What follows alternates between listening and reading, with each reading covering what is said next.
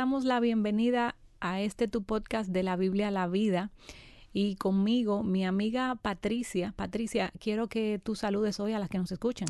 Hola a todas las que nos están escuchando. Yo espero que estén muy bien. Yo espero que ya estén bien y le damos las gracias por seguirnos y por escuchar y sacar este tiempecito para compartir con nosotras.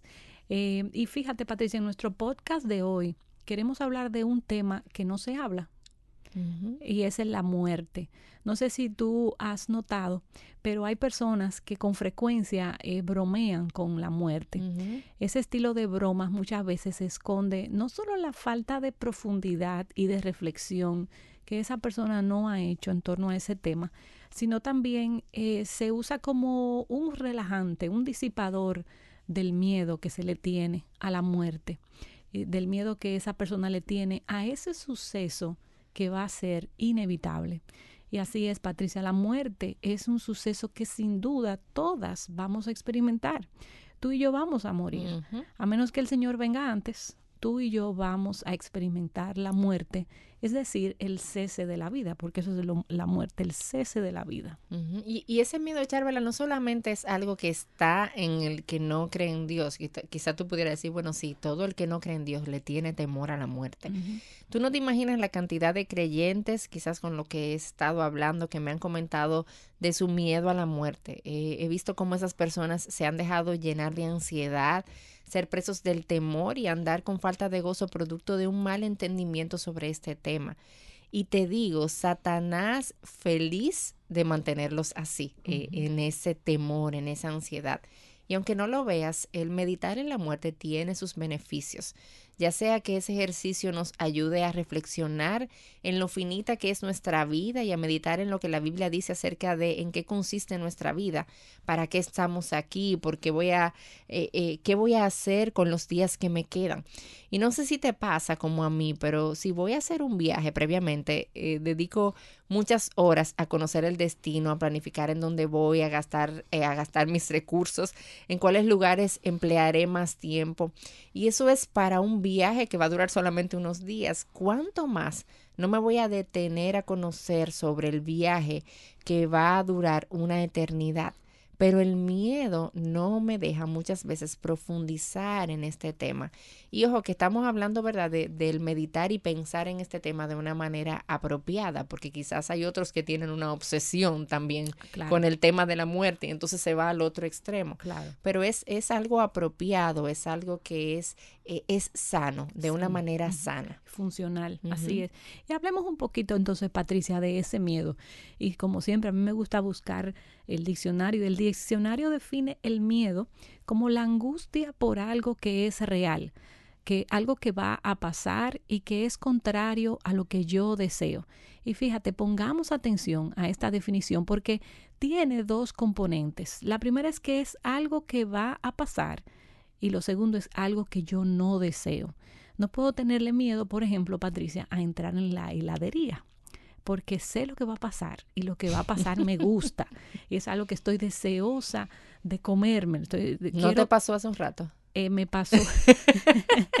no tuve miedo de entrar a la heladería y comprarme mi yogur sin azúcar de frutas, que quede claro. Pero fíjate, eh, pudiéramos decir primero que tenemos miedo a la muerte porque para muchos es algo desconocido. Y en un sentido, ciertamente, la muerte es algo desconocido porque nadie con un testimonio verídico y veraz ha venido de la muerte a contarnos lo que vio. Aunque sabemos, Patricia, que por ahí andan un par de autores eh, con sus libros donde ellos cuentan su testimonio de su regreso desde la muerte. Y son libros que se venden. ¿Tú sabes por qué se venden? Porque existe una gran curiosidad. A la gente le encanta saber. Sí, hay una intriga en torno a este suceso. La naturaleza de nosotras, la naturaleza humana, se aferra a una pista. Nosotras queremos tener información de qué se siente, de qué ven aquellos que están a punto de morir o, o los que ya murieron, qué fue lo que experimentaron y muchos nos arropamos de ansiedad, deseosas de escuchar una palabra de, de, ellos, de los que están allá, que digan, vengan, que aquí de este lado está todo bien. no tranquilo, tranquilo, todo bajo control por aquí. Exactamente.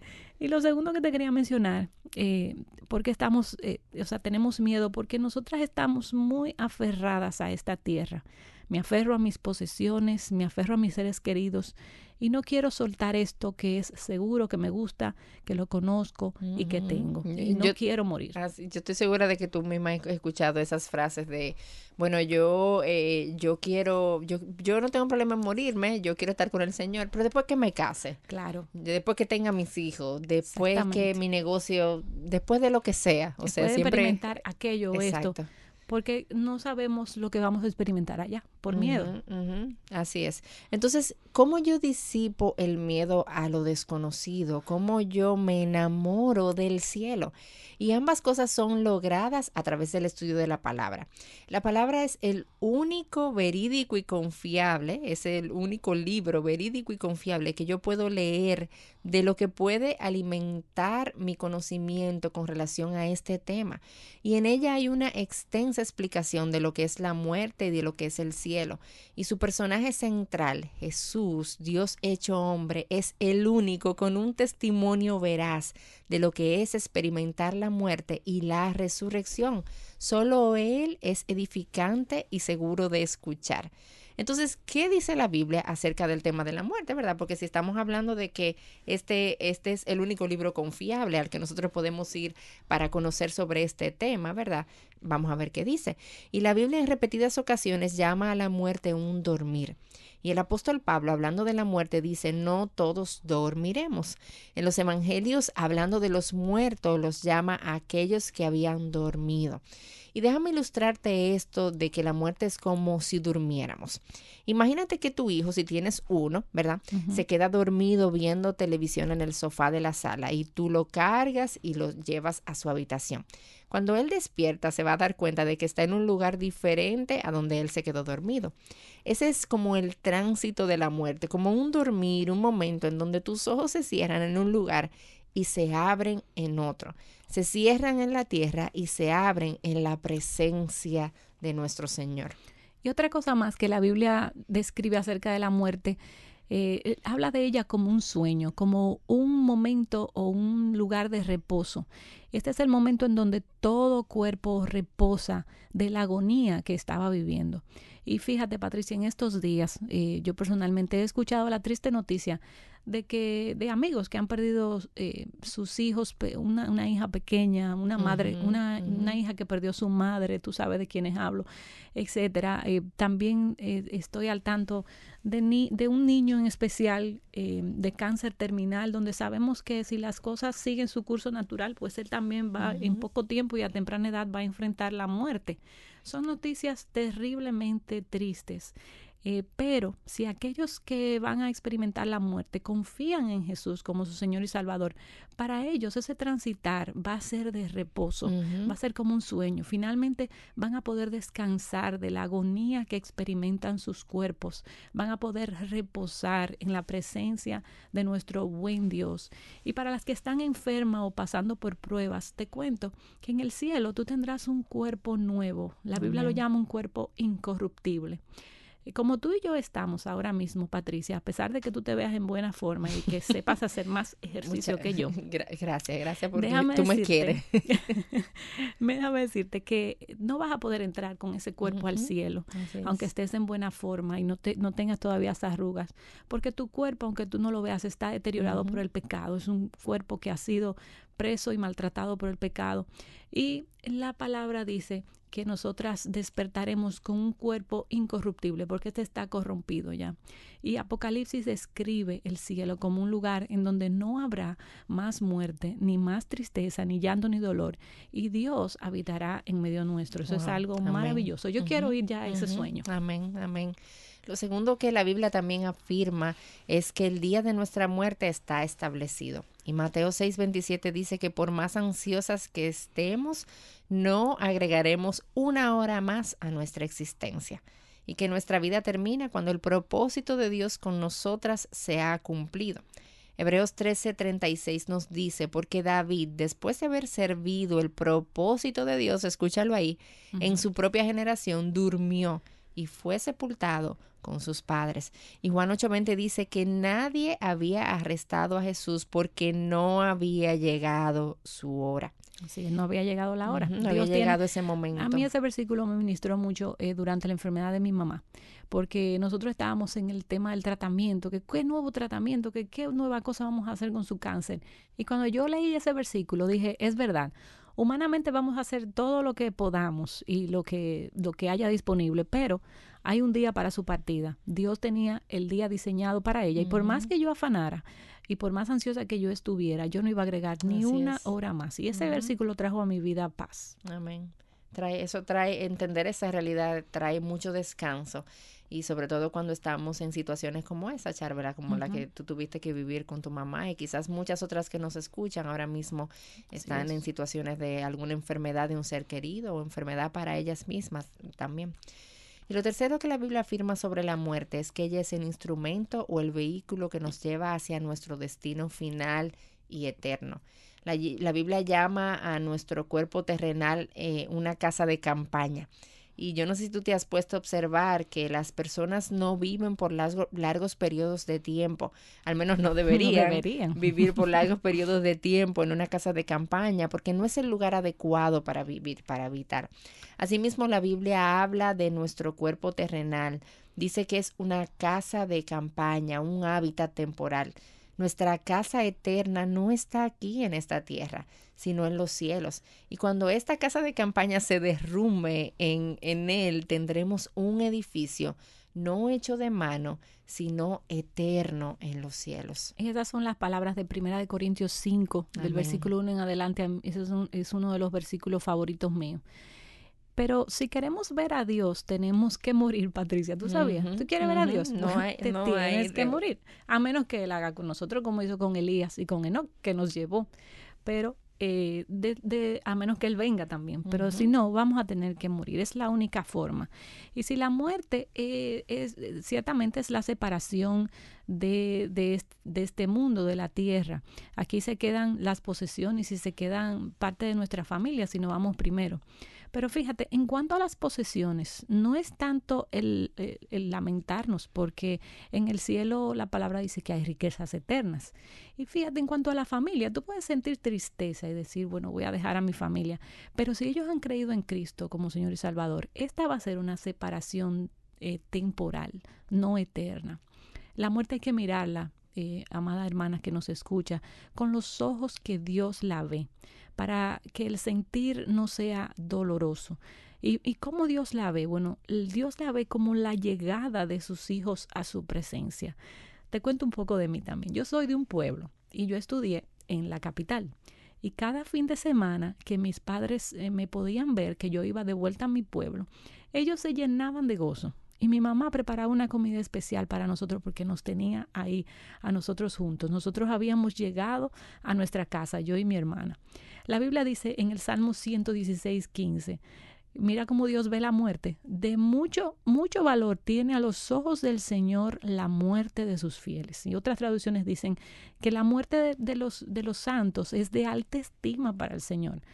El Hijo llega a la casa, al hogar perfecto. Y ese es el sentir de Dios, un sentir de, gozo, de regocijamiento, de, alegría.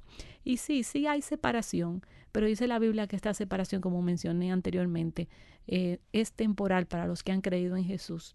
Y también la Biblia nos manda a no entristecernos con la partida de un ser querido, que no lloremos, dice, que no lloremos como aquellos que no tienen esperanza, porque si, si son cristianos, si son creyentes, se volverán a ver. Es, una, es un lloro con esperanza porque es una separación temporal. Hay tanto que aprender de la muerte y del cielo que queremos eh, recomendarle el libro Un minuto después de la muerte. Es un libro que a mí me ha ministrado de forma especial y es del autor Erwin Lutzer. Muchas de las cosas que estamos compartiendo aquí en este podcast de hoy las hemos sacado de, de este libro y te animo a leerlo. Es un libro extenso, no solamente habla de lo que estamos hablando aquí, sino que da una explicación completa hasta del infierno, de la, de la, de la, la vida venidera, etcétera. Y te animamos a leerlo. Tú sabes, Charvela, que yo eh, estaba recordando ahora que hace un tiempo yo vi una, como una especie de documental que hicieron de la esposa de un pastor que se enfermó y ya ya estaba en medio de un cáncer terminal y con vida grabaron algunas cosas y hubo unas mm. palabras que ella, ella dijo y la manera en cómo ella se sentía sabiendo que estaba a punto de morir, que yo nunca las voy a olvidar. Ella dijo, yo siento que yo estoy en una fiesta y mi padre me está llamando para que vuelva a mi casa, solamente que todavía yo no me quiero ir. Wow. Y ese es el sentir que a veces tenemos, o sea, estamos como en este lugar y, y, sabemos que no es mi casa y sabemos que mi padre me está esperando, pero todavía no me quiero ir. Y, y a veces estamos ahí. Eh, y, la razón por la que ella decía eso era por el amor a su familia, a sus hijos, y ella sabía que iba a estar en un mejor lugar pero eh, recuerdo mucho esas palabras. Sí, y, la verdad, Patricia, que cuando mencionas eso, eh, yo siento, yo creo que cada persona, y lo dice la Biblia, tiene un sentido de la eternidad en su corazón. Eh, aún el no creyente sabe que esto no se queda aquí, o por lo menos tiene la sospecha de que no se queda aquí. Y por eso es que la Biblia, verdad, nos habla en ese sentido de, de, de eso, de que nuestros corazones saben que hay una vida después de aquí. Amén. Y tú que nos estás escuchando, queremos darte como algunas pinceladas de lo que es el cielo, con el fin de que tu deseo de partir y llegar a tu destino final eh, aumente y de una manera apropiada, ¿verdad? Nuestra morada eterna, dice el mismo Jesús en Juan 14:3, que es ese lugar preparado por Él y en donde habitaremos con Él. Sí, y mira cómo el rey David, Antiguo Testamento, en el Salmo 16, 11, él decía, lo siguiente, en la presencia de Dios hay plenitud de gozo, delicias a su diestra y para siempre. Y Patricia, tú mencionaste ahorita que muchas personas no se quieren morir hasta que no logren X meta o no disfruten de algo, del matrimonio, de la experiencia de ser padres o, o lo que sea. Eh, pero te recordamos que en el cielo, dice la palabra, que allá hay plenitud de gozo y delicias a su diestra para siempre. Y me gusta mucho lo que el pastor Edwin Lutzer dice en su libro. El cielo es el perfeccionamiento actual de los más altos momentos de nuestra experiencia cristiana. Si tú crees que aquí tú has vivido gozosa, porque muchos cristianos viven gozosos. claro espera que llegues al cielo, para que tú veas lo que es gozo de verdad. y esperamos que con esta descripción estés expectante y deseosa de llegar a tu morada eterna y que puedas decir como el apóstol Pablo repetía en tantas ocasiones, para mí el vivir es Cristo, pero el morir, el morir es ganancia. Amén. Y antes de cerrar, queremos que pienses en esto. Lo primero es que si tú eres creyente y mueres, tú no has partido, sino que has llegado. El cielo es, como dijimos anteriormente, nuestro destino final. La tumba no es una entrada a la muerte, sino una entrada a la vida. Si estás preparada, no tengas miedo a la muerte porque al morir tú vas a despertar en los brazos de tu Señor. Y nosotras te animamos a que día tras día vivas en la tierra con tus ojos fijos en el cielo. Y el apóstol Pablo en Romanos 8, 18 dice, pues tengo por cierto que las aflicciones del tiempo presente no son comparables con la gloria venidera que nosotros, que nosotros ha de manifestarse. Amén. Qué, qué hermosas palabras del apóstol Pablo. Él ya había experimentado algo de eso, pero él no los dice en su palabra. Y fíjense, ya casi despidiéndonos, todo esto es posible si tú estás preparada. Ahora bien, ¿qué pasaría si no estás preparada? Yo no quisiera invitarte al cielo con el temor al infierno.